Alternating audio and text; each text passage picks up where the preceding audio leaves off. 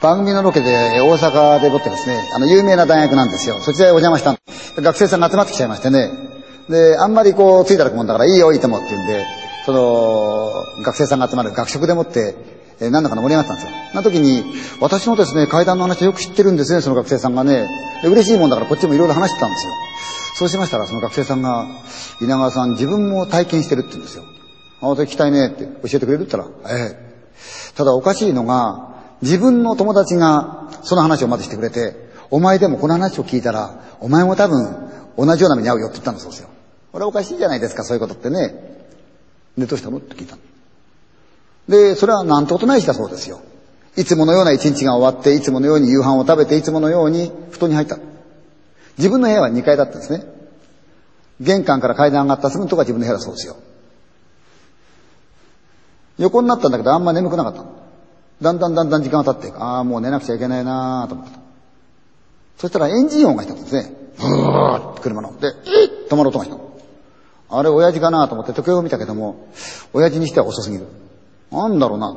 エンジン音もどうも違う。だバタンと音がした。あ、誰か降りた。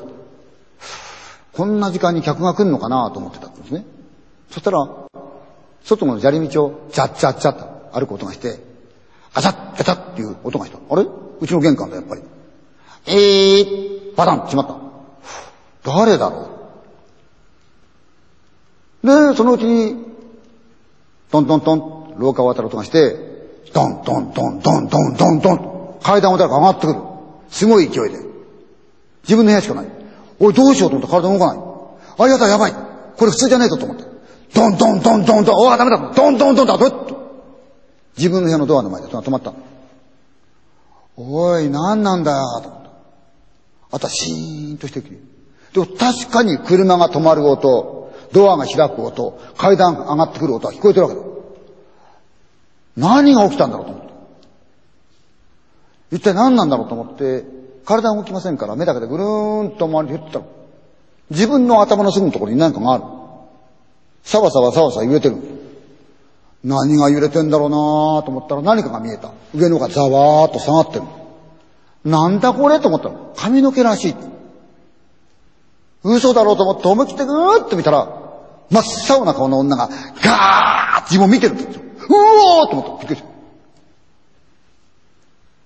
恐怖なんだけど目が開いたまんま体が動かない。どうにもならない、そのまま。うーっと思って目を一生懸命背けよう背けようと思って。そのままぐーっと下へ下ろしてきた。と、部屋の壁が見えてきた。自分の足元が見えるあたりになった時に、へっぼわーっとした輪郭が見えた。何なんだろう、あの輪郭は思いつつ、一生懸命こう見ようと思って見てると、だんだんこうピントが合ってきた。それはちいちゃな二人の子供でもって、やっぱり真っ青な子供で、こっちをじーっと睨んだんですよね。そのまま気が遠くなっちゃったんですよ。一体あれ何なんだろう翌日になって、もちろん目が開いてから、いくら考えても夢だとは思えない。で、友達に電話した。昼間あった。おい、俺お前に言われたよな。うん。で、お前絶対見るっつったよな。うん。見たのか？見たよ。あれ夢か？って聞いたら、夢じゃないよ。お前の見たのと同じか？って同じだよって。で、二人揃って一体、あれなんだろうな？と思ったんですよね。それで友達に、お前なぜそれ知ってたの？って聞いたら、俺も他の友達にそれ言われたんだよって。稲川さん、あれなんでしょうね？って言うんですよね。でも私もわからないですよね。三人が三人とも夢じゃないって言うんですよね。